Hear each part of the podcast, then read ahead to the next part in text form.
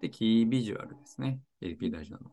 こう何がもらえるのか。で人間の集中力って8秒っていう風にアメリカかどっかの論文で出てるんですけど、今誰が言ったかわかんないですけど、今3秒で言われてるんですよ。ちなみに金魚30秒ですよ。なので、3秒でなんかこれいいって思わせるようなビジュアルにしなきゃいけない。なので一瞬でこう読ま読まないんですよ、基本。読まずになんか良さそうって思わせるような見た目にするのも大事だったりするんですね。本もただ黒い表紙にこの文字だけだったらのっぺっとするんですけど、これキャンバで作ってるんですけど、ただ基本的にはこのトライアングルが一番いいので、え、画像 CTA。これがもう黄金ですね。で、あとファーストビューに必ず CTA を設置しましょうね。で、このボタンも緑がいいとか黄色がいいとかいろいろあるんですけど、もうこれ背景が緑なので緑にしたら目立たないんで、まあ、これは別に今回緑とかでもいいんですけど、まあ、これは Amazon とかオレンジとかなので、まあ、僕これオレンジにしてるんですけど、まあ、ちょっとここを緑色にはテストしてないですけど、まだ。で、ボタンは背景と。こうパッと見でボタンっていうのが分かりやすい色にしてあげる。よくなんかデザイン的にこう青の背景だったら青のボタンとかよくやっちゃうんですけど、大企業の LP でもいいですけど、まあ、僕はそういう時結構皮肉に。もちろんデザイデザイナーさん入ってると思うんで、ボタンが背景の反対色にするのって分かってると思うんですけどね、とか言うんですけど。で、ボタンとかも分かりやすいように、ここだけはまデザインとかじゃなくて、見えるように、この反対色を入れるって感じですね。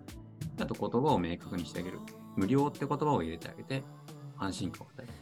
で、フォームの入力項目は最低限ですね。ウェビナーとか B2B だとちょっと話変わるんですけど、ウェビナーとか B2B だとどうしても担当者の電話番号とか会社名とかないと、ちょっとどこの誰がっていうのがわかんないので、ちょっと話変わるんですけど、メールマガとか LINE とかの場合はもう最低限、もうメールアドレスだけ、商品を買ってもらう段階で名前とかですね、そこで取得するっていう感じですね。なので、ここ欲張らないと。やっぱ証拠を配置してあげる。実績お客様の声、推薦の声、権威性とか。例えば、10えーと、美容師1年って人より美容師15年やってますよっていう方が権威性があったりとか。コンサルはどこまで行っても権威性なので、この人から買いたいっていうところをいかに高めていくかっていうところになっていくんですね。でもそれは人にそれぞれやり方が違うんで、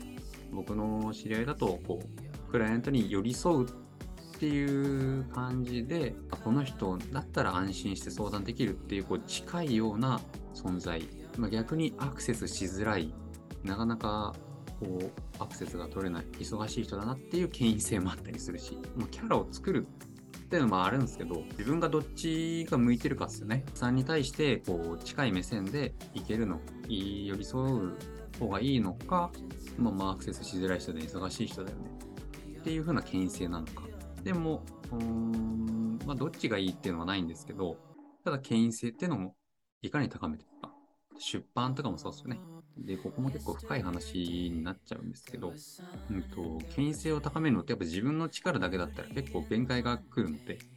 誰かとジョイントベンチャーして一緒に講演しましょうと。そしたら、